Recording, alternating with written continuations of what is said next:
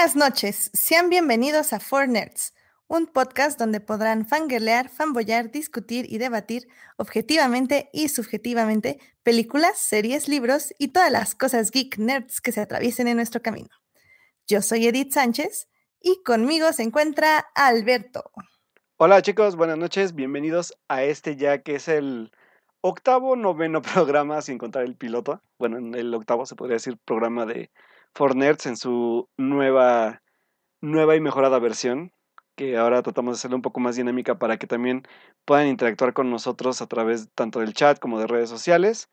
Y pues bueno, como dice Edith, estamos aquí para fanboyar, fanboyar para fangirlear y todo lo que se atraviesa en el camino de nosotros los nerds. Y pues bienvenidos. Y pues sí, de eh, bueno, como les decía este Alberto, pues vamos a tratar como de que dure un poquito menos para que tengan más concisas las noticias.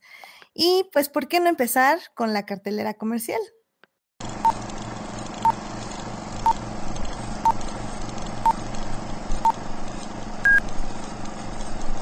Este fin de semana se estrenó una película que muchos ya estaban esperando debido a que está basada en, pues sí, lo que se convirtió en una película de culto.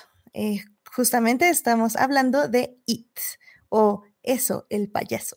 Supongo que en España debe tener como un título muchísimo más este, folclórico. Ahorita se los busco. Y bueno, esta película, o ahora fue como un, bueno, es, fue un reboot. Eh, ¿qué, es como, ¿tú qué le llamarías? ¿Sí un reboot al 100%? Pues se podría ah. decir, yo creo que entraría como en la parte de nueva adaptación, ¿no? Nueva adaptación, reboot, precuela en cierta forma. Em, eh, esta película ahora fue dirigida por Andy Muschietti. Muschietti. Muschietti, ajá. Donde ahora el, el, payaso se encargó de interpretarlo este Bill Skaggart, que es un actor que para los que vemos series, este, él estuvo en la de se me acaba de ir justamente. Eh, Big Little Lies. No, no, ese es su hermano. No, no, no, no, ese es su hermano. su hermano. sí, perdón. Sí, no, es la de Hemlock Grove. Eh, ah, Hemlock Grove era una serie entre gore, fantasía y. Ah, bueno, fantasía como oscura, donde él interpretaba a un. Ay, como era, era una criatura fantástica que era como entre vampiro y, y un monstruo básicamente, lo cual era muy interesante y la verdad sí llamó mucho la atención cómo se desarrollaba en ese papel, lo cual yo creo que de aquí lo agarraron para interpretar a eso el payaso. Entonces, eh, le voy a pasar los micrófonos a Alberto porque, querido público, tengo que admitirles, confesaré en vivo y en directo que yo soy una gallina gorda. y literal, sí, yo no, yo no veo películas este, de miedo porque qué, qué ganas de torturarme, sinceramente. Y aunque ya me dijeron que está muy buena y que sí la voy a tener que ver, claro que la voy a ver como dentro de un mes o dos en mi casa a mediodía acompañada de, de mi perro guardián y de mi gato Salvador. Y así voy a ver it. Pero hasta ese día ya les diré qué tal me pareció. Así que Qué te paso los declaraciones. Es como Marty McFly, hay que decirle, eres una gallina para ver si se atreve a ver la película. Y claro que no lo voy a hacer porque como Martin McFly yo sé mi lección de vida y no porque me ah. llamen gallina voy a arriesgar mi integridad psicológica. Y fíjate que, o sea, la verdad es que pues no hay mucha integridad psicológica que arriesgar en la película. ¿Por qué lo digo? Creo que si hay algo que, que al principio todos estábamos esperando cuando fuimos a ver la película, fue exactamente como ese miedo latente que, que a lo mejor muchos recordamos, pero sabes, yo creo que también se lo debo, yo creo que a la edad que vimos este, la película. O sea, teníamos, los que la vimos teníamos que te late como cuatro o cinco años cuando vimos la primera vez esa película en Canal 5, cuando la pasaban. Entonces, mm, este, sí. sí, más o menos, ¿no? Sí, más o menos. Bueno, de nuestra generación. yo no vi la original, entonces tampoco me traumé con la original. Simplemente me traumé con los payasos en general. Sí, soy una gallina. no, la, verdad es que yo creo que también tiene que ver mucho la edad, y, eso sí es lo que platicaba yo con, con, con, mis amigos con los que fui a ver la película el, el día del estreno, ¿no? Que, que, la verdad es que también tiene que ver mucho qué tanto ha envejecido la película y qué tanto también son nuestros miedos ahora, ¿no? Y la verdad es que la película ahorita, este, hace algo muy interesante que es como cambiar un poco el estilo visual, porque si hay algo que aceptar es que la película no ha envejecido bien, la, la, la película del 94. Pero este, eso es creo que como el primer punto a favor de la película, del, bueno, como de la nueva adaptación que se hace, y que, y que visualmente tiene como muchos aspectos a favor, o sea, tiene un buen, como un buen este, trabajo de producción, tiene buena fotografía, el aspecto pues este, de los encuadres está padre, lo que sí creo que hay algo que muchos le criticaron a la película cuando la vieron saliendo de la sala, fue que abusa mucho el director del efecto CGI para, para provocar como este tipo de sustos como, como, ahora sí como les llamaríamos, como sustos gratuitos en la película, ya como lo hacen películas desde hace mucho tiempo de terror en, yo creo que de los 2000 para acá, que la verdad es que los sustos como gratuitos, por decirlo así, como de, de salta de tu butaca, son bastante como predecibles y eso creo que es, es lo que a mucha gente no le está gustando de es que no me asustó demasiado, es que yo me esperaba más, yo me esperaba como revivir mis traumas de, de chiquito, ¿no? Entonces, la verdad es que esto no pasa en la película. La película para mí, a sorpresa mía, fue que la película se me hace más como divertida en el tono de, no sé qué puedo decir, como los Goonies o, incluso la gente que ha estado viendo Stranger Things ahorita que van a encontrar un super mega espejo frente a ustedes recordando Stranger Things y, este, y eso. Y la verdad es que se nota, al, o sea, se nota muy cañón como los hermanos Duffer tienen la, la, referencia total de Stephen King en la película. O sea, es un reflejo tal cual. Y no solo porque aparezca este chavito, el que también aparece en Stranger Things, que no me acuerdo cómo se llama ese chavito, pero ahorita lo buscamos. Ahorita te digo, sí. Este, pero lejos de eso, la, como la amalgama que hacen los chavitos para, para este como, pues ahora sí que esta como aventura, entre comillas, es como muy parecida al, al, tono que venía manejando la serie de los Doffer de Netflix, ¿no? Es como mucha comedia, es como... Eso sí, tiene como, como chistes un poco más subidos de tono, que, que la verdad se agradecen porque hacen como un poco de... como que un poco de alivio dramático en, en cuanto a la película se, se va manejando. Y este, y creo que esa es la, la, parte más válida de la película para mi parecer, que es una película que lejos de también de asustarte gratuitamente, pues te divierte. O sea, yo salí bastante divertido y este, lamentablemente, sí, para algunos que están esperando mucho terror, que no lo van a encontrar, voy a ser bien franco, la película, hay ocasiones en que en su, en su manejo de la atmósfera de terror o de suspenso, como que decepciona bastante porque no logra como cerrar bien ese susto como que logra, como, bueno, más que quiere lograr en el público, ¿no? Y que al final son sustos como de, ah, órale, ya apareció. Y luego, entre eso, entre, entre la atmósfera que no logra como, como que ahora sí como cuajar bien el director, y la segunda es este, yo creo que el, el, uso del CGI como bastante forzadito, ¿no? Que obviamente, pues si nos vamos a la película del 94, pues son efectos totalmente prácticos. Y aparte que tenemos a, a un Tim Curry bastante como entregado al papel, que creo que es lo que más se recuerda de la película de, de, más bien película no porque hay que recordar que es una miniserie de exacto es, es, una miniserie de dos partes y este a final de cuentas pues él, él, él, él literalmente es el que sobresale de la película no creo que se recuerde a nadie más o sea creo que de los niños son pocos los que recordamos cómo eran los niños o, o este o cómo era su como su interacción en, en aquella en aquella serie entonces este bueno Ajá. Bueno, es que también tienes que tener en cuenta eh, dos detalles. O sea, uno, ah, bueno, primero el, el actor es Finn Wolfhard, eh, así se llama, el actor de Stranger Things. Ah, ok, sí. Eh, bueno, tienes que tener en cuenta un poco el presupuesto. O sea, obviamente en los noventas, eh, la película de eso no tenía el presupuesto por lo mismo de que era una serie de televisión. O sea, si de por sí em, el cine era, no tenía el presupuesto que tenemos ahora. Las series, las, bueno, las series para televisión era peor, o sea, eran dos pesos. Realmente no les daban absolutamente nada porque pues obviamente no estaban tan valoradas como hoy en día. Entonces tienes que tener en cuenta el presupuesto.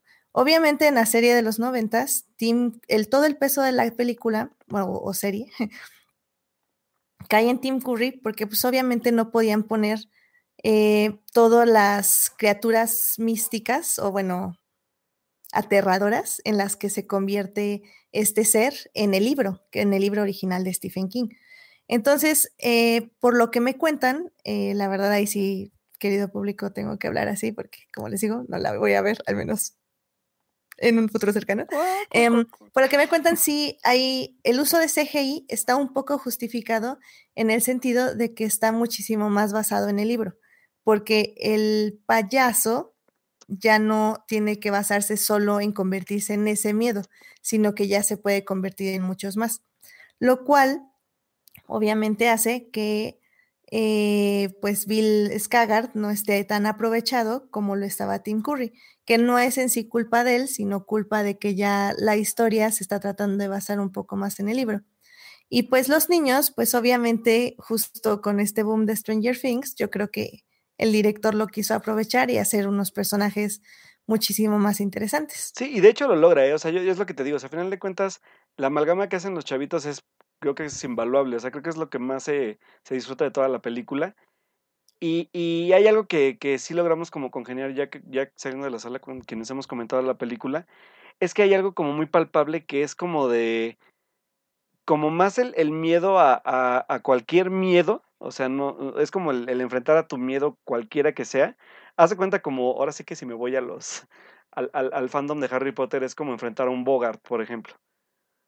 O sea, es, es, es, es tu miedo personal el que se transforma en cualquier cosa para, para que tú lo puedas como convertir. Es como este tipo, esta, esta premisa como que se palpa mucho en la película. O sea, la verdad es que creo que el payaso queda un poco de lado porque la verdad es que no da ni miedo. Incluso hay momentos en los que yo, yo lo considero incluso ridículamente divertido. Hay una secuencia en específico que ya es cuando ya están, este, ya van a, a combatir con, contra él en las, en las, en, bueno, en las cloacas de, de Derry, que, uh -huh. que, este es, pues es un medio spoiler, pero aguas, ¿eh? que Be Beverly lo, lo, como que lo ya lo ya lo ve bien de cerca y lo ve fijamente y hacen un tipo de como, es que para mí fue como un tipo de sketch ridículo donde aparece donde aparece tal cual Bill el Bill Skarsgård de este ya en el papel de eso y aparece como bailando en, un, en, en, como si fuera una cajita musical de, de payaso tal cual pero la verdad es que yo solté una carcajada tremenda en la película. O sea, en lugar de asustarme, me dio muchísima risa. Se, vio, se ve ridículamente divertido, es en serio. Y creo que ese es un gran como, como desacierto para el director porque no logra como darle esa seriedad al, al personaje. O sea, incluso se vuelve ridículo. Pero que aún así de ridículo es como logras como comparar este miedo. Porque incluso ahí la, la mirada de la, de la de la, de la niña actriz que hace a Beverly es como muy de, o sea, yo ya no te tengo miedo, ¿no? Y incluso se lo llega a decir. Entonces, okay. te cambia mucho también el tono de la película, pero te digo, o sea, a mí se me hizo más como una comedia que como, que es, bueno, es una comedia de, de chavitos intentando enfrentar todos sus miedos a una película de terror como lo que había manejado la, la miniserie, perdón, de, de, del 94, ¿no? Entonces, sí hay cosas como muy, muy, muy, muy como fuera del tono que, que se espera, espera mucha gente, pero no por esto yo siento que también sea como, como erróneo o como, como, como, ¿cómo decirlo? Como mal manejado. Yo creo que, que lo manejó al, al, modo en el que pudo y funciona bien, este, pues en lo que quiere contar el director y en lo que se está adaptando de, del libro de Stephen King, ¿no? Y que de hecho he, he escuchado muchos comentarios también que sí está bien adaptada, que obviamente hay cosas que, y viene el debate, ¿no? De la, de la tan mencionada secuencia del, de la orgía, ¿no? De, de, de las cloacas. Entonces, ¿Qué? creo que sí, sí, sí. O sea, creo que eso, wow, nunca, eso, no. eso nunca lo vamos a ver. O sea, yo creo que sí. Yo creo que como cualquier. Ah, yo creí que sí salía en la no, película. no, no, no sale. No, no sale. O sea, me refiero a que. Ah, okay. O sea, no creo que nunca lo vayamos a ver porque al final de cuentas creo que son cosas también que Primero porque son polémicas, no creo que se atreva un director a realizarlo. Y creo que incluso hubo directores que, eh, bueno, perdón, los, el guionista y el, el director dijeron que estaban como viendo de qué forma manejar la secuencia, pero de otra forma, sin, sin poner como en tela de juicio la polémica de la película, pero al final no les resultó y prefieron como quitar esta parte, ¿no? Entonces, este, no, pues y yo es creo... que al final del día, o sea, también la van a ver niños, ¿no? Digo, eh, o sea, Sí, de, obviamente, de hecho, muchos o sea, padres. la película es, eh, es clasificación B15 y yo veía ah, chavitos pues de ahí 12, está. 13 años a las 12 de la noche en la función de medianoche. Sí, claro, a veces que hay padres que realmente no saben qué onda, o bueno, realmente con IT tienes que saber qué onda, pero eh, a lo que me refiero es como que es algo que, como dices tú, puedes cachar en el 5 y verlo como niño. Entonces también creo que una escenas demasiado triple X no te quitarían como mucho público y mucho aire en televisión abierta al menos también. Claro. Sí, bueno, pero en la tele pues no, y, y en cine a lo mejor te puedes arriesgar, pero sí como para, pues por la misma polémica, quedarte sin, sin, pues sin el, sin el público, ¿no? Pero mira, creo que al final de cuentas la película a mí se me hace funcional, creo que entretiene, deja como un buen sabor, a mí me dejó con un buen sabor de boca, la verdad es que también no, no, no esperaba como mucho, y, y la verdad es que te yo me divertí mucho, me entretuve, y creo que hay algo como que no hemos, muchos no han como platicado de, de, este aspecto, pero el, el, nombre de Kari Fukunaga, que era quien originalmente iba a realizar la película, se mantuvo solamente en el guion. Entonces también hay que bueno, yo me pregunto por lo menos qué tanto vemos del trabajo de Kari Fukunaga ya en el guion de la historia y en el aspecto visual.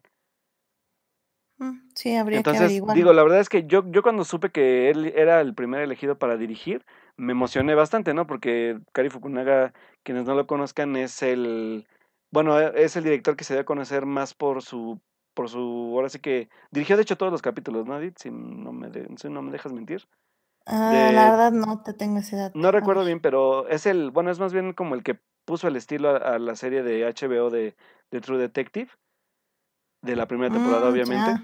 Y después, este, de, de esa como fama, vino a ser como de los primeros realizadores con Netflix para crear películas totalmente producidas por esta compañía, ¿no? Que, que fue Beast of, no, Nation, que es una gran película y que creo que después de esta, de esta película que él crea viene todo este debate de, de si Netflix debería pues poner películas, este, debería proyectar sus películas antes de mandarlas a festivales, todo ese tipo de cosas. Porque de hecho, eh, el, el, niño que sale en Beast of No Nation, Abraham Mata, ganó un festival a mejor actor. Entonces, ya también de ahí viene un debate, pero que creo que Kari Fukunaga es un buen realizador y que queda ya como en cuestión ver qué tanto se respetó de lo que él había trabajado en la preproducción ya en la película final, ¿no? Claro, y sí tiene, por lo que veo, sí tiene el crédito. Entonces también estaría interesante. Y bueno, ya para cerrar, eh, una pregunta para ti. Obviamente la película TV serie original tenía, estaba estructurada al mismo modo del libro, donde era que estaban estos niños que vemos ahora, pero de adultos, y tenían estos flashbacks donde recordaban el trauma que habían vivido de niños y cómo se reflejaba eso ahora en su vida adulta. Eh, esta película de It, en un futuro, la idea es que si le va bien, que yo creo que sí le va bien. De hecho, sí le está yendo bien en taquilla. Sí. Exacto. Este, en un futuro, yo creo que en dos años mínimo, este, va a haber esta secuela donde ahora ya vamos a ver los de grandes, porque tengo entendido que esta película de It que se estrenó este fin de semana, nada más tiene lo de los niños, es decir, abandonaron los flashbacks, lo cual para mí siempre es una gran idea porque digan no a los flashbacks, flashbacks socks, no flashbacks, gracias. Este, ¿tú la verías? ¿Verías esta, esta posible secuela? Fíjate que sí, creo que este, la verdad es que ya recuerdo muy poco de, de la parte como de adultos de la original, pero este, me llama la atención sobre todo el elenco que van a elegir, o sea, ya hay, ya hay apuestas desde ahorita, ¿no? O sea, por ejemplo, la, la niña que, que, creo que causó bastante fascinación en la película ahorita, que es el... No recuerdo el nombre de la chica, ahorita, lo busco, pero quien hace a Beverly ahorita, en la, en la nueva cinta, es... Eh, la verdad es que la chavita se rifa bastante y, y, y logra sobresalir.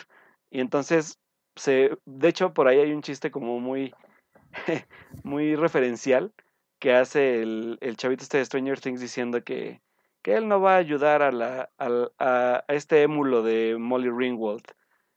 Chiste que solo entendimos como dos personas en la sala, discúlpenos, pero somos viejos, de, viejos de corazón, este, por si no ubican a Molly Ringwald, es, es esta como actriz de la, de las teen comedy de los ochentas de películas como John Hughes, como Breakfast Club, este, Sixteen Candles. y que, y que, la, y que la verdad tiene mucho parecido físicamente, ¿eh?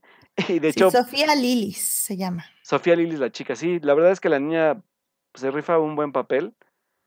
¿Y sabes quién también? El... Ay, se me fue el nombre del niñito, del gordito. Mm, a ver, aquí lo tengo. Es... Justo me pides algo y mi internet se traba. es la maldición de eso. sí, oye. Aquí está, es eh, Jeremy Ray Taylor. Jeremy Ray Taylor es, es, es este. Ay, el, dime el nombre del personaje que se me van los nombres de todos. Ben Hanson. Ben, ben es el, el, este niño gordito, muy, muy, muy, con mucho carisma. La verdad es que es, es de los que más carisma muestran en la cinta. Y que creo que es uno de los personajes mejor trabajados, ¿eh?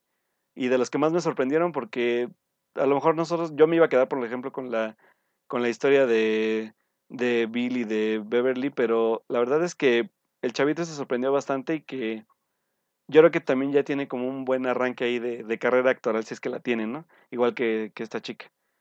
Ya digo, de, de, por ejemplo, del chico de Stranger Things ya es como más evidente, ¿no? Ya sabemos que existe, se avienta unas buenas bromas para adultos, de hecho pero ah, este pero pero no logra también como logra como ser la amalgama pero no logra como congeniar del todo el personaje. Creo que los más este más más bien plantados son ellos dos.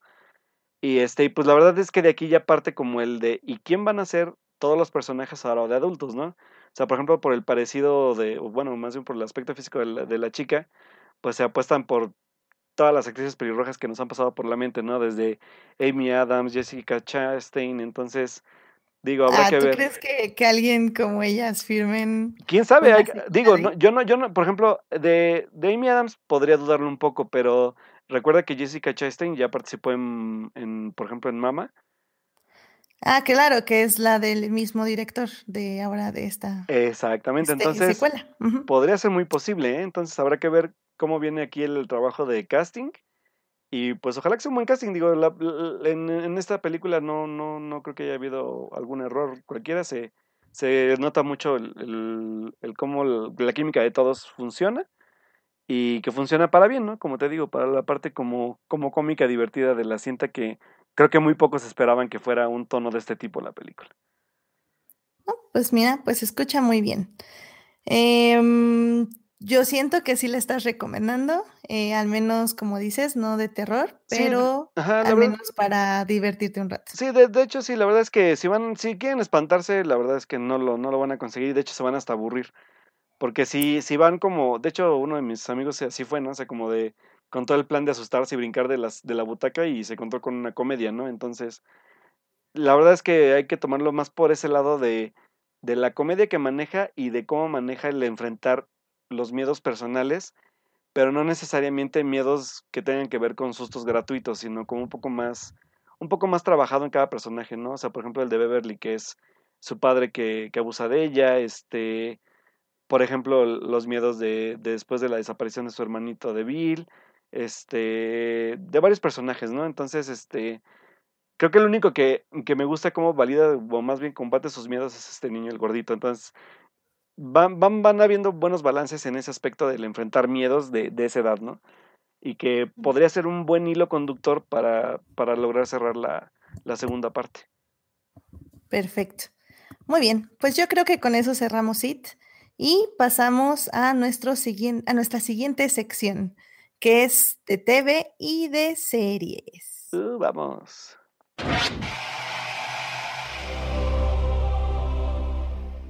Este, esta sección no hablaremos en específico de alguna serie porque el domingo fueron los Emmys, que es la premiación que se le da a las series más importantes del año.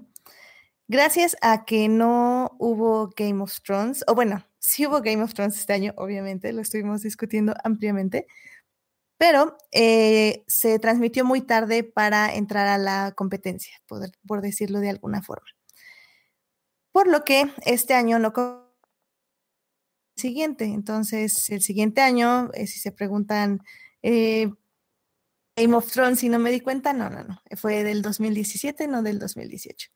Pero bueno, eh, la verdad es que hubo varias sorpresas. Nosotros el programa pasado discutimos un poco que em, tal vez los simis se iban a ir un poquito más por lo comercial y no tanto por el trabajo como artístico de calidad, se podría decir.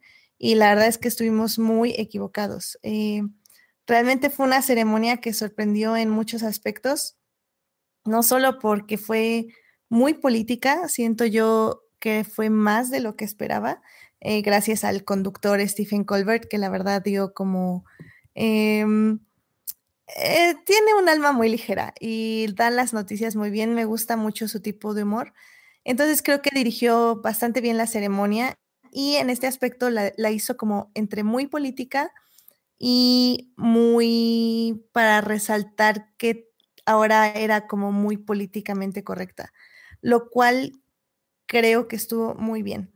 O sea, sinceramente tuvimos como grandes este, ganadores que por primera vez eh, una persona de su, ah, ¿cómo, ¿cómo, se dirá? ¿Raza?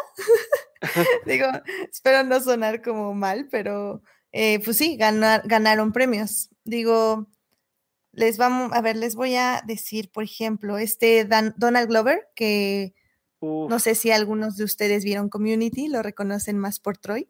Tiene una gran serie que se llama Atlanta, eh, la cual yo, por ejemplo, no he terminado de ver porque vida, tiempo y súper triste, pero sí es una serie muy fuerte. La verdad no veo de dónde está la comedia, pero tal vez es una comedia muy oscura y yo no la entiendo. Pero bueno, él ganó como fue el primer actor este, afroamericano que ganó Outstanding Lead Actor, o sea, actor este, principal. Eh, desde 1985, por ejemplo, nadie ganaba eh, una persona afroamericana no ganaba ese premio. Eh, y también ganó por director, por la misma comedia, por Atlanta. También tuvimos a Lena With, que junto, eh, bueno, más bien que ganó por ganar guion de comedia por Master of None, que también pertenece a la comunidad LGTB, LGBTQIA, como ella la dijo muy bien.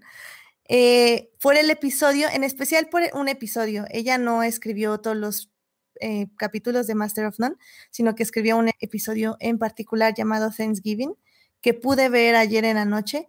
Y la verdad sí es un episodio como muy, ah, ¿cómo lo diré? Como muy al punto. Es decir, no va como por muchos, eh, como por muchas ramas, es como una escritura muy personal donde se describe más que nada como cinco Thanksgiving, donde ella poco a poco primero sale del closet para sí misma, luego para su amigo, luego para su familia y cómo su familia durante pues, básicamente 10 años aprende a aceptarla como es y, la rechazan, nunca le dicen fuera de esta casa ni nada, pero se siente como que no están de acuerdo con su decisión, o bueno, ni siquiera con su decisión, con su forma de ser. Y, la verdad sí está muy bonito. Si lo pueden ver, si no han visto Master None, em, a mí me la han recomendado mucho, no he tenido oportunidad de verla, pero al menos este episodio creo que da como un, sentido de por dónde va la serie y creo que, que está muy, muy interesante. También este Riz Ahmed, ganó por The Night Of. A Riz Ahmed lo pueden eh, ubicar porque fue nuestro Brody en Rogue One. Uh. De ahí lo conocimos y la verdad es que ha estado haciendo muchas cosas muy interesantes. O sea, ha tenido participaciones, por ejemplo, en, la canción que se hizo sobre migración basada en el musical de Hamilton. Eh, estuvo ahí cantando y ahorita es actor en la serie de Night Of eh, que fue el primer hombre asiático en ganar un Emmy, básicamente desde siempre. Este, y bueno, y eh, en realidad fue como el segundo, porque fue Archie Punjabi, eh, que ganó por actriz. Este, ¿La de The Good Wife? Ajá, la de Good Wife. Ella ganó en el 2010, uh, por ejemplo. mi amor. Entonces, puede decir que fue el segundo, pero en realidad fue el primero en su categoría, lo cual también fue muy interesante. The Night Of también es una serie que recomiendan mucho. Digo, lamentablemente sí nos escuchamos que no hemos visto muchas series, pero digo, para los que saben, los que están aquí en, en estas cosas de las series, saben que es es una cantidad impresionante ahorita de... Sí, qué bárbaros. Sí, de, cosas. Nos hace falta vida para ver tantas series, señores. Vida y tiempo. O sea, ni siquiera las 24 horas del, día, libre terminaríamos. Sterling K. Brown ganó por DC SOS y fue el primer actor afroamericano en ganar Outstanding Lead Actor en una serie de drama, desde André Brugger, que él ganó en 1998. Eh, a él lo recordarán porque le cortaron el discurso básicamente. Ahí sí le pagaron el micrófono y ya, y lo corrieron del escenario. Lo cual eh, luego en Variety, creo, eh, mandó su discurso completo como para terminar de agradecerle a su esposa, a sus hijas y a su manager. Em, pues también, por ejemplo, tengo aquí, ganó, bueno, ya pasando un poco como a, los premios, ya no tanto de diversidad, como se podría decir, que digo, no es de diversidad, o sea, son premios que se ganan y, y la verdad, más bien está padre que ya se esté reconociendo como que hay series que hablan de muchísimas cosas, que no solo son actores blancos, que también ya son actores de muchos lugares y de muchos este, orígenes. Y está padre que empiecen a recibir premios, porque no es como que se los dan por lástima, o sea, se los dan porque realmente están haciendo un muy buen trabajo. Y en todas las categorías, no solo en, en como las principales. Ah, pues también ganó de Handmaid's Tale, eh, una mujer eh, directora que fue la primera directora en, en ganar un Emmy, básicamente. A ver, tengo aquí su nombre. ¿Y sabemos si va a llegar algún día esa serie aquí a México? ¿Se puede ver acá? ¿Cómo? Porque, ajá, sí, porque en México no se transmite todavía The Handmaid's Tale, ¿no? es que Handmaid's Tale es, es por Hulu. Digo que también fue otra de las noticias de, de, los Emmys, que Hulu ganó Emmy a mejor, bueno, más bien ganó seis Emmys por The Handmaid's Tale, incluyendo la mejor serie de drama. Eh, lo cual la hace la, serie, la primera serie, digo, la primera productora streaming en ganar un Emmy, básicamente. Entonces le ganó a Netflix. Y, y pues esto demuestra que las series streaming también están haciendo calidad, calidad como para ganar premios. Y pues no, lamentablemente The Handmaid's Tale, uh, aquí no estoy segura si se puede ver. No estoy segura si hay Hulu en México, de hecho. No, creo que no, ¿eh? O sea, por eso te comentaba. Digo, al final de cuentas, este... Es algo también que iba, que iba a hacer mención. O sea, creo que hubo muchas series que, que, digo, gracias al Internet a lo mejor hemos podido ver por otros medios. No voy a mencionar qué medios. Pero creo que sí, todavía, pese a que ya tenemos como bastantes como pues ahora sí que plataformas para ver ya aquí nosotros y que podemos ver al mismo tiempo, digo, series como Game of Thrones, y vemos este, tenemos Netflix para ver Better Call Saul, este, por ejemplo, ahorita que mencionas Master of None que está en Netflix, The Crown está en Netflix, que nos ganó un premio, pero ganó también. Por ejemplo, este tipo de series y que haya todavía algunas que, por ejemplo, de hecho sí platicaba, ¿no? Yo con algunos compañeros, oye, güey, es que hay series que no he visto, ¿no? Entonces digo, pues sí, porque hay series que pues sí todavía no han llegado y que solo por otros medios podríamos ver, ¿no? Entonces, creo que todavía falta un poco para México para que todavía logremos ver como este tipo de contenidos como que a lo mejor existen y no podemos ver no sé, por ejemplo, ahorita que mencionamos de Handmaid's Tale o... Me acuerdo igual cuando estrenaron igual una serie con Elizabeth Moss que se llamó uh, The Top of the Lake. Creo que también Top of the Lake nunca se pudo ver en México. Mm, sí, creo que no. Entonces, este, digo, todavía como que hay algunas cosas de calidad que no, todavía no podemos ver, a menos que sea por otros medios o incluso pues comprando ya cuando salen en, en, en, pues ahora sí que por importación, ¿no? Entonces, fíjate, o sea, todavía como hay, todavía hay una pequeña brecha, pero ahí la hay para poder consumir contenido, pues, pues del, del, de, calidad. ¿eh? Claro, pero la verdad no estamos nada lejos, digo, por ejemplo, o sea, si, si vemos bien así la lista de ganadores, por ejemplo, HBO tuvo 10, 10 premios durante la noche, NB 6, Hulu 5, Netflix 4 y FX 2 pues de, esas series, yo creo que al menos ya un 80% ya debe estar. Por ejemplo, Big Little Lies. O sea, Big Little Lies fue como una de las más grandes ganadoras, no solo por, eh, por sus interpretaciones, más que nada. Y esa serie, según yo, ya la puedes ver en HBO Go. Entonces, también, por ejemplo, decías Master of None, este, DC por ejemplo, yo creo que esa no. Pero no estamos nada mal. Y, y como decimos, o sea, hay, hay demasiada. Hay demasiadas este, ofertas y hay demasiadas series. Y la verdad es que no todas las que ganaron o que estuvieron nominadas el día de ayer em, son las mejores. O sea, digo, Obviamente sí son las más reconocidas y las que dan más premios, pero pues por ejemplo yo voy a seguir ranteando eternamente de que las tres temporadas de Leftovers no tuvieron más que nominaciones de actores de reparto. Y la verdad es una gran, gran, gran serie.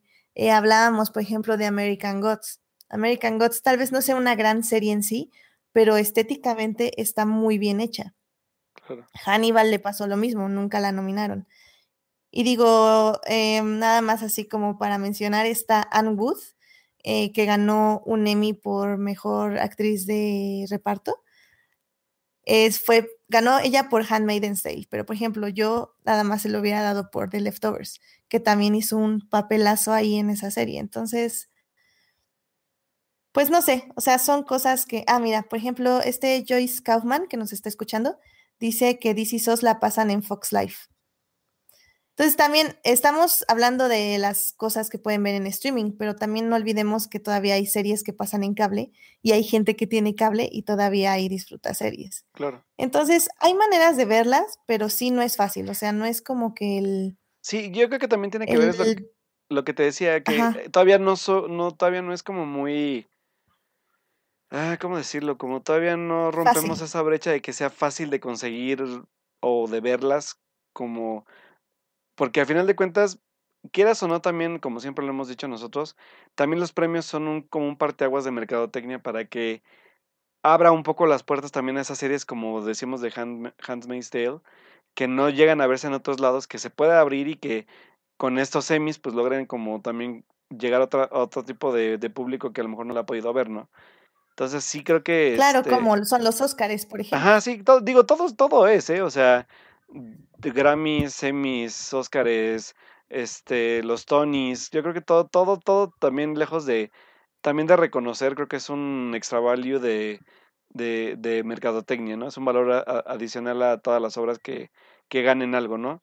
Digo, por ejemplo, no sé, este, ahorita yo te puedo decir de, de los nominados, por ejemplo, este, me dio risa ver que apenas después de un chorro de tiempo reconocen a este actor llamado John Lithgow, Lithgow ¿no? Que ha salido en un ah, buen de series, en un buen de películas, y que a lo mejor la gente apenas va a decir, ah, mira, ganó, pero ¿ya te acordaste quién es? Ah, sí es el que salía en no sé dónde, ¿no? Sí, es, para los que no sepan, es el actor que hizo de Churchill en The Crown, y también, por ejemplo, él hizo el villano principal en la mejor temporada de la serie de Dexter que no, no era el del laboratorio de Dexter, era Dexter, el asesino serial. Em, y sí, es un gran, gran actor. Igual es la primera, bueno, no sé si sea la primera vez que gana un Emmy, pero al menos sí, sí, no, no es como muy reconocido. Sí, pero. Y pues sí. Ajá, y, fíjate, también te, iba a comentar.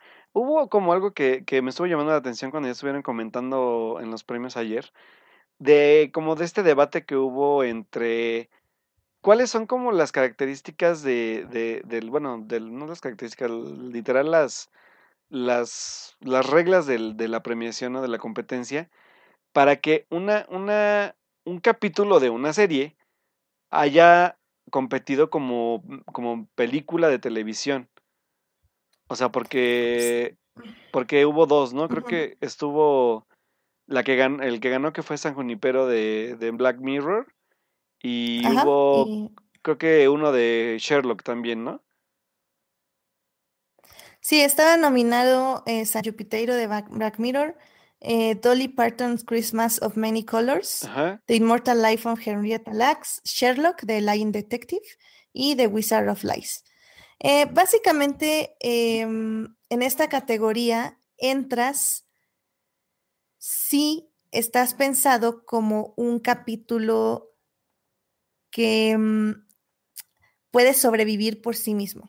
Un poco, por ejemplo, creo que es lo que pasa con Master of None, al menos el capítulo que ganó Thanksgiving en escritura, de que si lo ves, puedes entenderlo sin haber visto la serie. En el caso de mm. Black Mirror, ya sabemos que funciona un guion, un director y una historia por capítulo. Entonces, estamos hablando de la compilación de películas que tienen la misma línea, género, eh, narrativo. Tienen como un tema que explorar. En el caso de Sherlock, la verdad es que igual funcionan como películas porque a pesar de que si es una serie, son series de tres episodios, es decir, tres películas. Es una... Ah, de hecho, yo diría que en sí toda la serie es, son es una compilación de películas de las aventuras de Sherlock Holmes, así mismo como eran los libros un poco. Entonces, yo creo que en ese es el aspecto, digo, no puedo hablar por las demás nominadas, pero creo que ese es un poco el aspecto que buscan como para que salgas, salgas nominada como television movie y no como serie, que en una serie sí vas a tener como una trama o un hilo narrativo que conecte un capítulo con otro, por ejemplo. Ya, sí, creo que se me hacía como muy, muy extraño esa, esa elección, pero bueno, igual y, de Black Mirror sí lo puedo entender, pero de Sherlock todavía como que me, se me hace como medio extraño, ¿no? Es que realmente los episodios de Sherlock no están conectados entre sí. O sea, están conectados en el aspecto de que sí es el mismo protagonista, el mismo protagonista, el mismo, y bueno, básicamente el mismo reparto en todo el aspecto. Pero Realmente es una aventura individual, puedes empezarlo a ver. no recuerdo si estuvo nominada en esta categoría también la de, de Abominable Bride el año pasado. Mm. Probablemente sí, porque Benedict también estuvo nominado.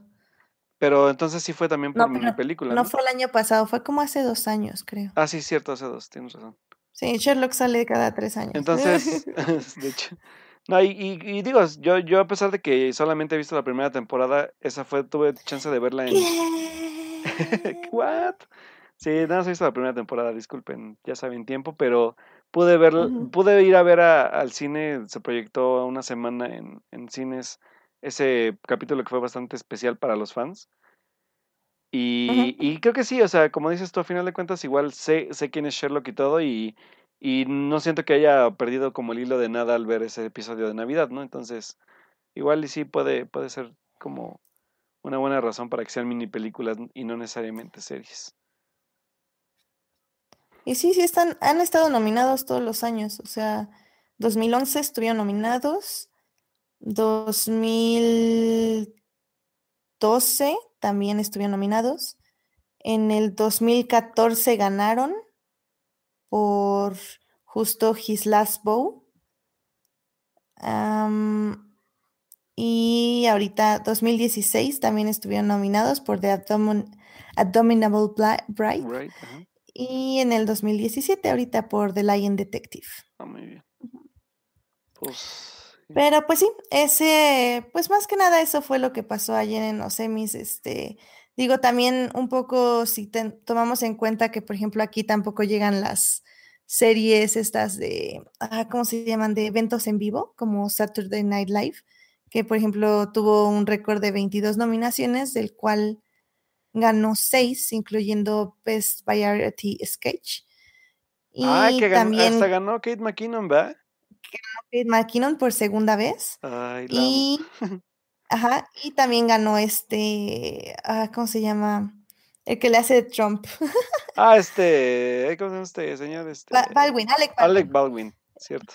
Ajá, él también ganó. Entonces, este también fue como un gran año para Saturday Night Live, de hecho, gracias a Trump, gracias a su gobierno. Claro. Y también, por ejemplo, John Oliver ganó dos premios igual por su show de, de Late Show with John Oliver, que también, de hecho es curioso porque este, es, en, en estos semis ganaron dos actores que salieron en Community, entonces digo, para ya cerrar el ciclo. Y, tres. que Donald Glover y John Oliver también estuvo. Y tres que salieron en... Star Wars, ¿no? ¿Tres que salieron en Star Wars? ¿O solo dos? Bueno, a ver, ¿fue Riz Ahmed? Que ya están involucradas con Star Wars. Ah, pues sí, creo que nada más fue Chris Ahmed. ¿Y quién más? Y Donald Glover. Ah, no, sí, ah, Donald Glover y Laura Dern. Sí, son tres. Laura Dern, sí es cierto. Ella ganó por Big Little Lies. Por Big Little Lies, acuérdense que, Laura. También esa serie está cañona, ¿eh? Esa, no la he terminado, pero. Uf, es como el infierno sí, he escuchado, según Sartre, ¿eh? está he escuchado bastantes comentarios interesantes de la serie y habrá que verla, ¿eh? Sí, no, no, yo sí la voy a terminar, está, está muy cañona. De hecho, también de Big Little Lies, aparte de que ganaron básicamente casi todo el reparto, eh, Nicole Kidman, que habló del abuso doméstico, ganó también Alex, Alexander Skaggart, que es el hermano de, del que le hizo del payaso de It, ganó por Big Little Lies. A él lo pueden recordar por True Blood, que fue uno de los vampiros protagonistas este, en esta serie vampírica triple X de HBO. Claro, porque no este es porno, es HBO. Exacto, y muchos y muchas lo agradecieron, créame. Este, pero bueno. Sí, sí, claro. Y pues, este, pues sí, creo que fueron, fue una ceremonia bastante buena, bastante ligera y divertida. Hace mucho que no lo teníamos así. Creo que tuvieron un ritmo muy bueno eh, tanto limitando los, eh, los discursos como, como dando como sketches y entre, entre los mismos actores. Entonces, la verdad funcionó muy bien. Espero que estos, los siguientes semis sean un poco más como estos. Y la verdad, em, no olvidar el, discurso de Bruce Miller donde dice, eh, vayan a casa, váyanse a trabajar porque necesitamos pelear por muchas cosas más. Entonces, me gustó que fueron unos semis como muy feministas en el aspecto que ganaron muchas series protagonizadas por mujeres y que hablaban de, las mujeres en diversos aspectos de la sociedad. Y pues como lo decía al inicio, eh, unos semis también muy diversos en, muchos aspectos. Entonces, creo que fueron divertidos, creo que se ganaron, ganaron las series que tenían que ganar y pues que no hubo... Menos de, de leftovers, así que... A menos de leftovers, porque la vida no es justa y, a veces así es esto. Pero yo feliz de que haya ganado Elizabeth Moss, la verdad. Pues sí. Soy feliz por eso. Muy bien. Entonces, ¿te parece si pasamos a las noticias? Vamos a las noticias, chicos.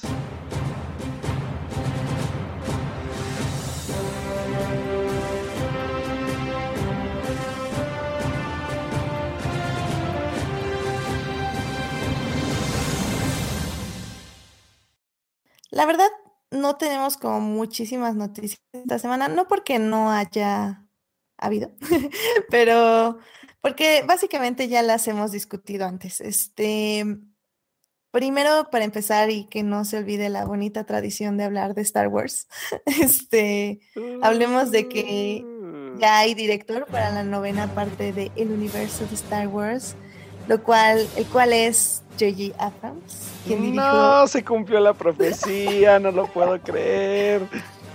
J.J. Ya lo habíamos saben muy bien, el séptimo episodio, ¿vale? Ya lo habíamos platicado, ¿recuerda? Sí, claro, ah, o sea, lo hablamos en el anterior programa. Sí, y la verdad es que retomando un poco lo que había dicho Alf, era como, sería como muy absurdo que lo volvieran a elegir, pero exactamente por lo que platicábamos ese día, ¿no? Porque solamente podrían elegirlo de nuevo si es que Disney se quiere ir a la segura y parece que Disney se quiso ir a la segura con Lucasfilms. Y eso es. Y mira, em, bueno, para mí creo que creo que es no me decepcionó el aspecto de de, o sea, de a final de cuentas creo que todos disfrutamos el episodio 7. pero sí en serio esperábamos como ahora sí que como un como un arriesgue, ¿no? O sea, digamos habiendo tantos directores, incluso estaba sonando hasta Steven Spielberg, ¿no? Pero, mm, pues digo, la vida así es, las compañías productoras así se quisieron ir. no, y pues mira, o sea, JJ, eh, creo que a mí me ha funcionado más de escritor en series que en películas. Eh, definitivamente películas sí siento que se va muchísimo más por lo que es seguir como las tradiciones, es decir, pues Misión Imposible 3 es una muy, muy buena película. Em, por ejemplo, Star Trek como vuelve a traer esta, esta franquicia, la vuelve a revivir. Y pues básicamente es lo que hizo con Star Wars. O sea, a partir del episodio 7, eh, no sé si fue antes o después que Disney tomó el control ya de, de toda la franquicia, pero episodio 7 fue el inicio de un nuevo universo expandido y nuevas historias y nuevos libros, películas, series, digo, ya lo hemos dicho miles de veces. Entonces, no me parece tan mala la opción, pero sí me gustaría que JJ agarre como algo más como, como de su propia vena de guion y de, de contar en lugar de nada más hacer un remake de The Return of the Jedi. que no me opondría si regresan los Ewoks, la verdad a mí me cae. Pero, pero al final de cuentas, ya sería, o sea, la verdad es que para mí sí sería como ridículo regresar al, al concepto de una tercera parte cuando puedes convertirte ya en autor de, del universo, ¿no? O sea, por primera vez, digo, como lo habrá hecho, no sé, este, Irving, Irving Kirchner era el, de, el del episodio 5 que pues se atrevió a hacer algunas cosas, ¿no? Para, para cambiar un poco el sentido de, de, de, lo que volvió icónica la saga tal cual con su giro de tuerca famosísimo. Creo que habrá que ver también qué, qué hizo este Ryan Johnson para, para el episodio 8, pero digo, ojalá que JJ no se, no se quede como en este aspecto de ser un... Ahora sí que lo, a lo mejor muchos me van a, me van a buchar, otros me van a aplaudir lo que digo, pero es como un buen remaker, podría decirlo, un buen rebooter. sí, pues sí. La verdad es que sí, o sea, y, y, me, y me, saca un poco de, de, onda porque creo que a lo más, podría decirse entre comillas, original que le hemos visto a J.J. Abrams, podría ser Super 8, pese a que está basado en un montón de, de, de aspectos spilberianos, de, de, de, series, o sea, digo, creo que Super 8 es nuestra Stranger Things en mini película, podría decirse así. Sí, claro que sí. y es increíble, o sea, está muy Sí, claro, o sea, no digo que no lo sea, pero a final de cuentas, creo que lo que le falta a Abrams es exactamente eso, o sea, que veamos a un Abrams como lo vimos en Lost, como lo vimos en que era Alias, ¿no? Lost, él no lo escribió. Pero, por ejemplo, él... Alias era de él, ¿no? Alias, sí, Alias era de él. Digo, o sea, son... Es jugar con, con, con aspectos de autor, o sea, ¿qué me refiero con autor? O sea, que, que nazca, o sea, yo sé que con, con, con, un universo tomado o prestado no se puede hacer mucho, pero sí puedes como arriesgarte a una historia diferente y que marque un parteaguas para otras generaciones y no solamente pues encasillarte, ¿no? Digo, es como, eh, como hay veces que yo ya digo, su, su concepto este del misterio que llega a manejar Abrams que, que le ha costado bastante trabajo, sobre todo por la por mantener los secretos guardados de sus producciones, pero yo debo aceptar que pese a que Star Trek Into the Darkness, Into Darkness, perdón, es una película bastante funcional, es una película muy entretenida, visualmente bien lograda. Es perfecta. Creo que sí el giro de tuerca final de darte cuenta que, de hecho yo me sentí un poco, un poco engañado porque... ¿Por qué lo digo? la verdad, yo nada digo que es perfecta porque sale Benedict Cumberbatch. Sí, ya me imaginé. Por cierto le digo, porque si no. No, la verdad es que yo me sentí bastante engañado porque Digo, hay formas de, de, evadir o de evadir las preguntas incómodas que te lleguen a hacer, ¿no? Pero si tú dices como director que no es Khan, que no es la, el remake de La ira de Khan, y vas, la ves al cine y de repente quedas viendo y dices, güey, o sea, me acabas de, me dijiste en una entrevista hace dos meses que no lo era, y vengo, la veo y es un, es un remake tal cual. Eso sí también creo que es una parte como ya que entra un poco de ahora sí que la ética profesional de, o de comunicación con tu compañía. Si te cacharon en la movida, pues es de, pues bueno, no sé, decir, no lo sé, puede ser, a lo mejor tienes que ir a ver la película, ¿no? No voy a, no voy a confirmarte que lo sea o no.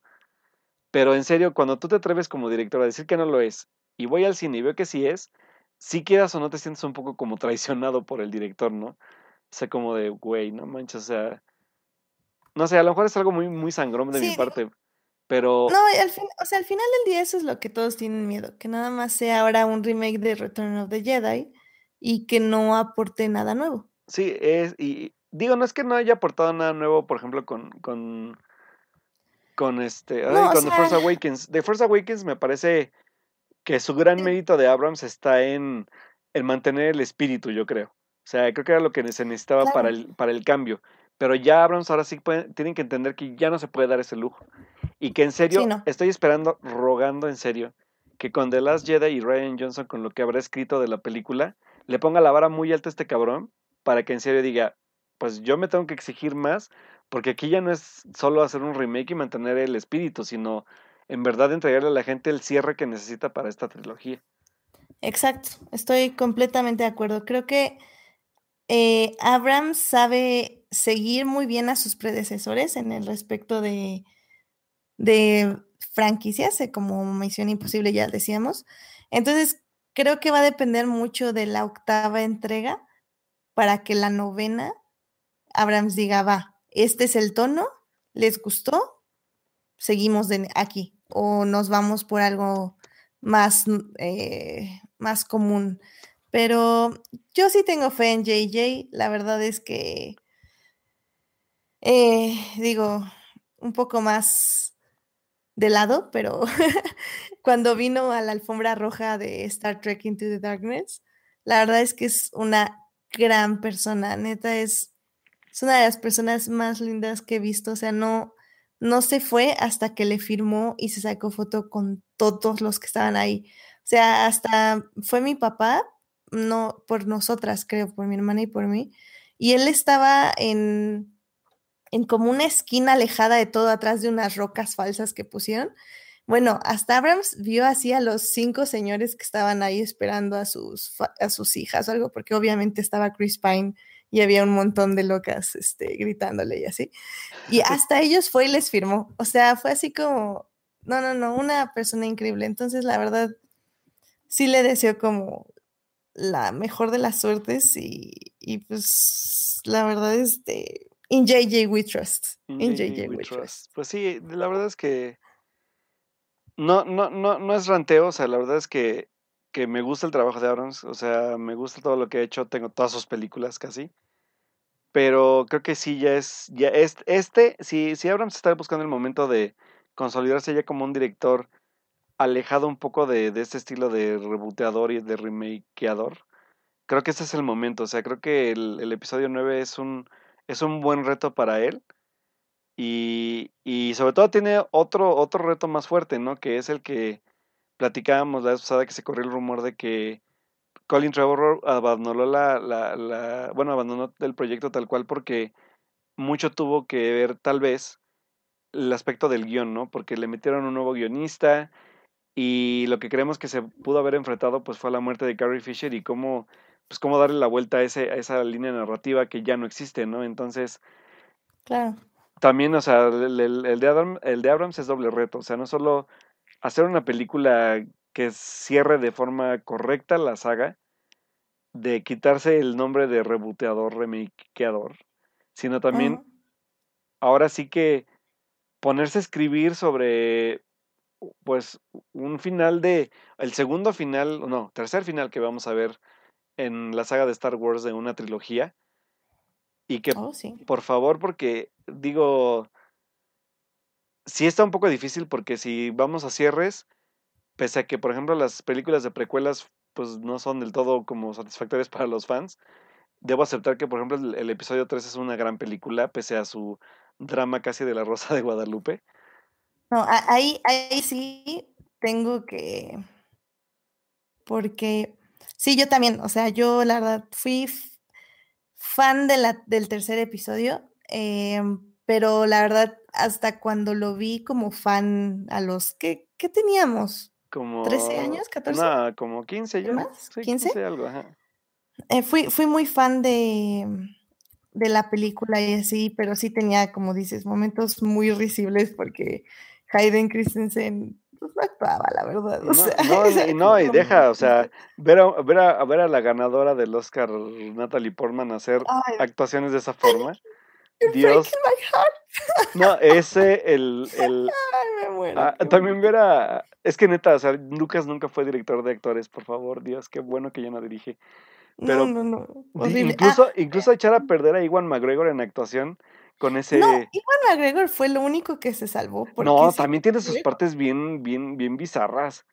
No, sí las tiene, pero a lo que me refiero es, que es Iwan McGregor y se ganó el corazón de los fans, aunque estuviera muy mal escrito. Digo, por ejemplo, no, nunca voy a olvidar cuando le, le dice, ¿no? Que, que mató a los jóvenes Jedi y cómo se voltea y se tapa la boca y casi llora, así, tipo Rosa de Guadalupe. Digo, entonces. Pero fíjate que a pesar de eso, yo creo que Iwan McGregor salva, salva el papel de Obi-Wan al final. O sea, yo creo que el, la gran secuencia de Iwan McGregor en la, en la trilogía, digo, tiene muchas en toda la trilogía de las precuelas, pero la escena final, la escena de la, del, del rompimiento de, de, ahora sí que de Anakin y de él, es como... You were like a brother to me. Esa escena sí es, heartbreaking, la neta.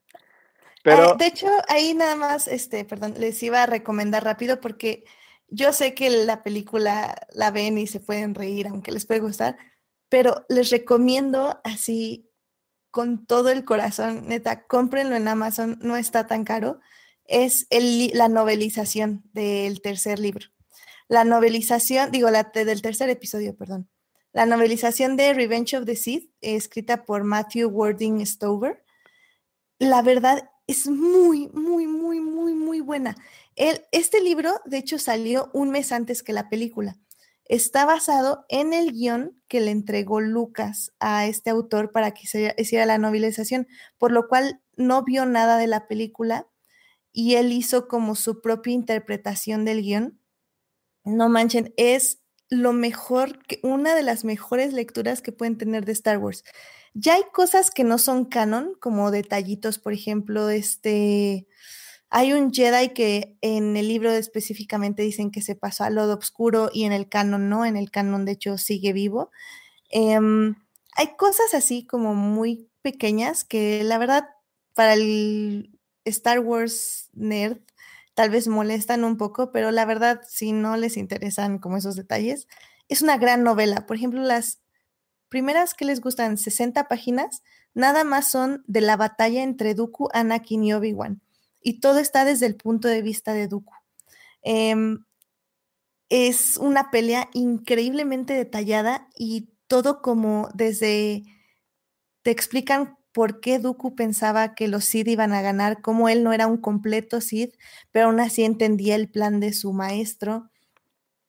Eh, también, por ejemplo, Padme está muchísimo más desarrollada todo lo que es su papel como senadora, este, su papel como eh, esta esposa secreta de Anakin, pero al mismo tiempo como su deber con la República y cómo al final sí traiciona a Anakin para salvar la República o para intentar salvarla y cómo ella es como la que inicia un poco la rebelión.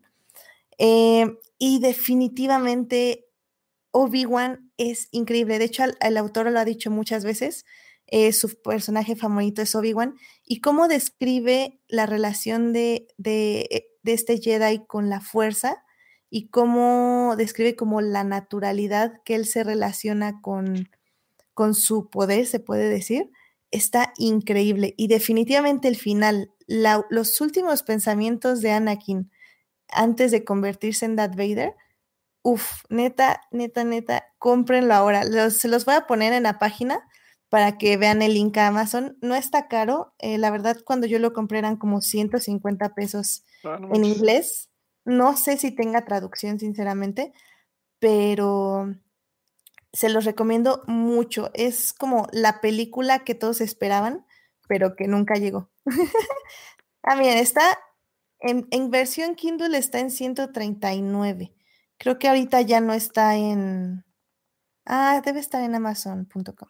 Déjense las busco ahí para decirles exactamente en cuánto está y lo compren. Va, pues sí. Digo, a mí Edith ya me hizo el favor de compartírmelo, espero leerlo pronto. Pero por lo que dice y por la forma y la, y la, y la insistencia en lo que le dice, creyéndole a Edith como lee tanto, sí, creo que sí vale la pena que lo lean porque, digo, ya saben que nosotros somos bien fans de Star Wars. Entonces digo, sí, habrá... es muy bueno. No, sí, y, yo creo que sí habrá que leer. Y sobre todo, dicho, de hecho, ya creo que alguna vez ya se ha hecho un programa completo de eso. Creo que hay un, hay un universo bastante enriquecedor. Si ustedes son super fans o están empezando Star Wars y, y están volviéndose muy fans, creo que este van a encontrar bastante enriquecedor buscar también los libros y cómo los van a entrar un poco más en, en este universo, ¿no? Sí, bien, está en 130 pesos más envío. Entonces, mm. realmente está muy, muy barato. Cómprenlo, está muy padre. Y sí, también si quieren saber más del universo, pues no duden en preguntarme ahí en Twitter o algo. Luego hago reseñas en Goodreads también y en Anchor de los libros que leo de Star Wars. De hecho, ya lo he mencionado, o sea, literal me estoy dedicando nada más a leer libros de Star Wars ahorita. Entonces, pues ya saben.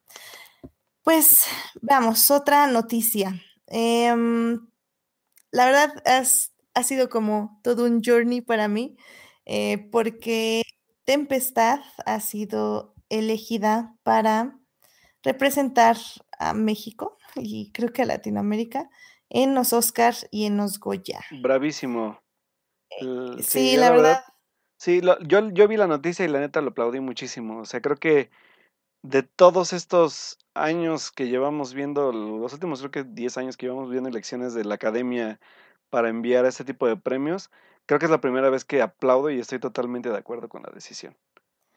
Claro, digo, para quien no ha visto el documental eh, que se estuvo exhibiendo en muchos festivales y creo que sí estuvo una temporada en cartelera comercial, este, mm, pues no quiero como contarles mucho, pero la verdad es, es un, es un relato acerca de mujeres que, ¿cómo lo decimos? Em, fueron víctimas básicamente de la corrupción y del, del, sistema y pues sí, también de feminicidios básicamente, de la violencia eh, contra mujeres en específico. Y, y, e, irónicamente es elegida y este, estamos pues en una situación reciente hace dos días de, de, un caso muy, muy, muy difícil que creo que, que ya estamos en un punto como mexicanos en el que ya no podemos hacer, de, hacernos de la vista ciega, ¿no? Y que creo que este tipo también de, de, de, de productos cinematográficos de nuestro país que no se llegan a, no se llegan a ver como comercialmente o de forma tan masiva, creo que es importante también, primero aplaudo la elección de, la Academia Cinematográfica de, de, México, tal cual, de, elegirla por, porque la temática es actual, porque es un gran documental que está muy bien realizado y sobre todo porque logra lo que a lo mejor muchos productos que se han ido, han ido eligiendo en años pasados no hace, que es conectar con el público de forma a lo mejor incómoda, pero sí acercarlos a esta realidad que a lo mejor hay veces que no queremos ver, ¿no? Y, la verdad no es un documental fácil, o sea, empieza como muy vago, como no sabes bien de qué está hablando o, o más bien a dónde va a llegar, y la verdad es que termina muy, muy fuerte. Este, de hecho, yo cuando lo vi por primera vez me quejé un poco de que es un documental que podría bien ser un podcast. O sea, las imágenes no te relacionan directamente con lo que te están hablando, pero la verdad es que sí te ponen un mood y te ponen un eh, una pauta como poética para lo que estás oyendo. Fíjate que, que pese, a, pese o sea, voy a diferir un poco contigo, porque sí, pese a que sí puede, así como dices, puede funcionar como incluso un podcast, creo que entiendo, por ejemplo, eh, son, bueno, a los que no, no, no, no me van a entender muy bien, se los explico. Son dos historias, este, creo que ya lo habéis dicho, ¿no? Eh, no lo dije tan así, pero... Bueno, son, son, son dos historias, o sea, aquí en, en, el, en el, documental creo que dura hora 40, ¿no? Más o menos. Eh, sí. Abarcamos dos, se abarcan dos historias, ¿no? Este, uno que es, yo también lo entiendo por el lado de la, de la, de la confidencialidad de la persona que está hablando, y que creo que también hubiera sido muy difícil de, interpretar como su caso, se toman más como imágenes de apoyo y que aún así es, eh, literal, eh, nos habla de un viaje, o sea, de un viaje de regreso a su vida normal y que se representa de, ahora sí que apoyándose de imágenes literal de un viaje. Y en el lado contrario, sí vemos, creo que es un poco más poderoso para mí la otra historia, que es la desaparición también de, de una chica y, y, cómo la búsqueda de su madre ha sido constante, pero se ha ido encontrando con este problema de, de corrupción, de tapaderas entre, mm, entre, ahí, entre, entre policías, entre gobierno y todo. Narcotraficantes también. Narcotraficantes y que este no, la, no voy a quemárselas, eh, bueno, sobre todo esa escena, pero hay una escena que a mí sí me quebró muy cañón, que tiene que ver con, con un cambio de, de, o sea, que el, el, cambio de mood que logra la directora en esta parte, neta, como, como espectador te rompe muy feo porque te pones en los zapatos de, de, de, de, esta señora y de su familia que, que pese a que no se dan por vencidos, tienen que seguir su vida y que hay un, hay un, hay un, es un, silen, es un momento de silencio que, que se transforma y que es muy difícil como de, como de, como de digerir a la primera y que, que sí te logra quebrar por lo mismo, ¿no? Porque es incluso inesperado de cómo se torna esa situación. Y creo que sí. en estos pequeños momentos es donde Tempestad logra grandes cosas. Sí, en, estoy, estoy completamente. En reflejar sobre todo, pues, algo tan, tan palpable como lo estamos viviendo ahora, incluso con el caso de esta chica de, de Puebla, ¿no? Entonces, este... Tempestad y... yo creo que no pudo haber llegado, o bueno, más bien no pudo haber sido reconocida en un momento más lamentablemente eh, exacto, perdón, no inexacto, exacto, que al final de cuentas creo que como documental de denuncia, no, puede ser a lo mejor sí en ocasiones bastante como, no, no manipulador, pero sí ¿Cómo lo dirías tú, Edith? Como, o sea, sí, obviamente enfocándose, pues ahora sí que al drama que están viviendo las dos. No lo considero tan manipulador, pero sí también crea un poco de conciencia en, en, la gente que lo va a ver. Eh, sí, claro, porque como decía, o sea, el impacto es completamente en tu cabeza. O sea, al ver solo imágenes de apoyo, toda la narración de estas dos mujeres eh, ocurre en las imágenes que tú mismo te haces.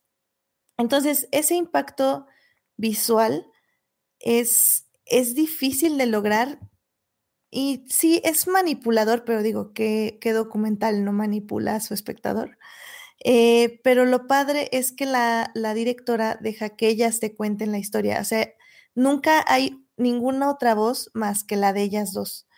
Y, y creo que es un logro muy interesante, sobre todo en el aspecto de edición, porque como dices, son dos historias que se entrelazan y como digo, como que no llevan a ningún lado hasta que ya llevan a un lado.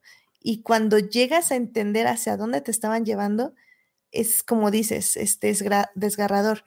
Y pues para la directora no fue fácil grabar esto, o sea, fue una producción muy donde el material se tuvo que proteger en varios lugares, donde no se podían hablar las productoras de, de qué estaban haciendo, o sea, también no crean que hacer estas historias son fáciles y, y que México nada más deja que las hagas. O sea, la verdad la directora también tomó un gran riesgo personal en, en, decir, en, des, en contar esta historia y como digo, no es una historia fácil, pero es una historia que merece ser oída y que si tienen la oportunidad de verla, a ver si hubo hace como un mes la pusieron gratis en una de las plataformas streaming por un día. Ajá, sí. Yo espero con esta nueva nominación que la vuelvan a poner. Este, bueno, y... dat, dato de en cuanto a, a poder verla, uh -huh. se, se, ha estado proyectando, creo que está todavía dando vueltas por el país, pero este, en la semana me encontré con que la película está disponible ya en Cinepolis Click, así que... Ah, perfecto. Está súper disponible, pueden pagarla con sus puntos, pueden pagarla con como sea, pero tienen que verla. O sea, yo, yo creo que sí es obligada de ver porque, como dices, ¿no? A final de cuentas, estas historias no son fáciles de realizar. Y creo que también es cine que sí debemos apoyar porque dan un reflejo de, de nuestro país y, y, también hablan mucho del trabajo de realización de tanto cinematográficamente como también en el aspecto de, de hacer cine, ¿no? O de narrar una historia. Claro. Y... Les, de, les, dejamos el enlace, ¿no? Ahorita ya, ya que ya que tengamos el enlace para cuando puedan escuchar el programa ya grabado, les dejamos el enlace para que ya nada más puedan darle clic, entren, la puedan rentar o comprar si gustan y ya la puedan ver para que también puedan verla con, pues con, yo creo que es bueno verla como también con varias personas y debatir un poco la temática de la que habla. Claro. Y pues bueno, nada más para recordarles, este Tempestad ganó el Ariel a mejor dirección, a mejor documental y a mejor sonido. También, eh, según yo, ganó también fotografía, pero aquí no está en IMBD. Y estoy casi segura porque mi jefe pasó a recoger el, el premio. La verdad es que yo tuve muchísima suerte de participar en la postproducción de esta película. Bueno, no suerte, la verdad es que en Terminal eh, se escogen películas muy interesantes y, y a mis jefes les gusta mucho participar en esta onda de eh, darle voz a, sobre todo, directoras que busquen sacar proyectos independientes. Entonces. Este sí estuvo, sí ganó cuatro premios. Son, sí fue ah, dirección, fue fotografía, mejor largometraje documental y mejor sonido. Sí, entonces eh, la fotografía yo sé que fue un poco complicada de hacer, este chisme, pero, pero la verdad quedó muy bien y, y qué, qué, gusto, la verdad, haber participado en este proyecto. Sí, la verdad es que también a mí me da un gusto tremendo y sobre todo porque, bueno, de hecho, también creo que, mm, si no mal recuerdo, también tuvo empate en el, en el pasado Festival de Cine de Morelia con, con Bellas de Noche y Tempestad ganaron mejor documental, ¿no? Mm, ah, es que estoy en IMBD, pero te digo, no, ni siquiera los Arieles estaban completos, entonces. Este sí, no, pero creo que sí, creo que ha sido este, Tempestad ganó en, en, el Festival de Morelia, empató con la mm, película, con el documental de Bellas de Noche en esta categoría. Pero la verdad es que yo también lo aplaudí bastante y este y pues la verdad es que, o sea, no hay pretexto creo que para verla ya, por ejemplo, acá en Hidalgo llegó a una sola función, la verdad no sé cómo le habrá ido en esas función, en esa función. Y este, no, de hecho llegó en dos, ya me acordé, llegó en dos, Tempestad se pudo ver dos veces acá en Hidalgo. En una en un este circuito independiente de cine y otro en, en uno de gobierno, entonces igual ya se pudo ver para igual para a lo mejor algunos que digan que no se ha podido ver, sí ha llegado a varias partes. Entonces, bueno, aún así, si no se pudo ver en cine, que yo creo que en cine también se hubiera sido un, como un impacto un poco más, más Sí, la verdad. No, la verdad, yo creo que en cine sí, sí, yo, a mí me comentó, me comentaron varias personas que sí salieron dos o tres llorando así. Sí, la verdad es que sí es fuerte. en cine el ambiente, la verdad, debe ser muy, muy, muy interesante. Yo no tuve la oportunidad de verla en cine, pero, pero pues sí, pues ojalá la puedan ver en sala, si no, pues nada más en su casa. Igual, igual, igual posiblemente yo creo que con esta, con este nombramiento, yo creo que igual la Cineteca se vuelve a animar a, a proyectarla porque, sí, recuerdo también que Cinépolis sí ya la tuvo en, en proyección comercial, pero pues ya saben, fue como de 20 copias, 10 copias, entonces este... Pero igual si la Cineteca se vuelve a animar y andan por allá, yo creo que sí sería una buena oportunidad para, para checarla, ¿no? Sí, claro, y les avisamos, así que estén al pendientes, porque sí es una película que tienen que ver, sobre todo como dice este Alberto, en, en esta época donde la verdad es, es muy difícil, eh, pues sí, salir a la calle y, y no pensar como en todo lo que está pasando y, Ay, y dar tantos discursos a tantos hombres que no entienden lo que está pasando. Pero nunca me canso y la verdad es que es que hay que hablarlo y, es que hablando es como la gente aprende y, y, no tanto por Twitter donde esconden sus identidades, sino es más cara a cara y empezando de uno en uno. Entonces, sí, vamos a... Sí, yo, y, yo creo que, digo, a final de cuentas, creo que esa, esa es una de las grandes virtudes del cine, ¿no? De, de a lo mejor sí distraerte un poco a veces de tu realidad, pero a veces también enfrentarte a ella de la forma en la que le hace, por ejemplo, Tempestad, ¿no? O sea, yo creo que cerrando los ojos no logramos nada. Yo creo que más bien sería empezando, y, creo que en este tema de, de toda esta problemática de feminicidios que ha existido en el país, sobre todo cómo ha ido creciendo en los últimos años, yo creo que también tiene que ver pues varios factores, pero yo creo que siempre el principal ha sido que empieza desde casa. O sea, creo que la educación en casa es primordial y sobre todo educar pues de una forma equitativa, ¿no? En cuanto a, en cuanto a ver al, género opuesto, ¿no? Entonces yo creo que, pues bueno, creo que sí podemos generar conciencia en ese aspecto y, la película crea un, poco también de conciencia en, no tanto en, a lo mejor en la violencia hacia las mujeres, pero en este caso son mujeres que sufren, a final de cuentas, el, ahora sí que el, pues el maltrato de, del, del sistema por el simple hecho también yo creo que de ser mujeres. Entonces, este, vale, vale mucho la pena verla y, crear un poco también de conciencia en ese aspecto. Y que yo en serio espero que, creo que es un, creo que es de las, como decía, es una de las mejores elecciones que he visto últimamente para mandar a premiación y que, bueno, de hecho, este, ah, por ahí alguna gente, algunas personas preguntaban, ¿no? Que, que a qué se iba a ir Tempestad, si a documental o a, o a película extranjera en el Oscar, pero esa película extranjera. Entonces digo, aún así, creo que pues yo le le deseo la mejor de las suertes a Tatiana. Creo que sí es una película difícil, pero creo que también esta, esta parte como, pues ahora sí como que este tacto humano que tiene para contar la historia, creo que puede ser un gran, un gran factor para que la película pueda lograr pues algún tipo de reconocimiento de ese, de ese estilo.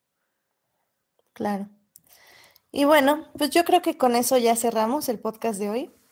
Eh, muchas gracias por acompañarnos. Eh, vamos a pasarles nuestras redes donde nos pueden seguir. Antes, de, antes de, finalizar, nada más agradecerles a Joyce Kaufman que nos estuvo siguiendo por el chat.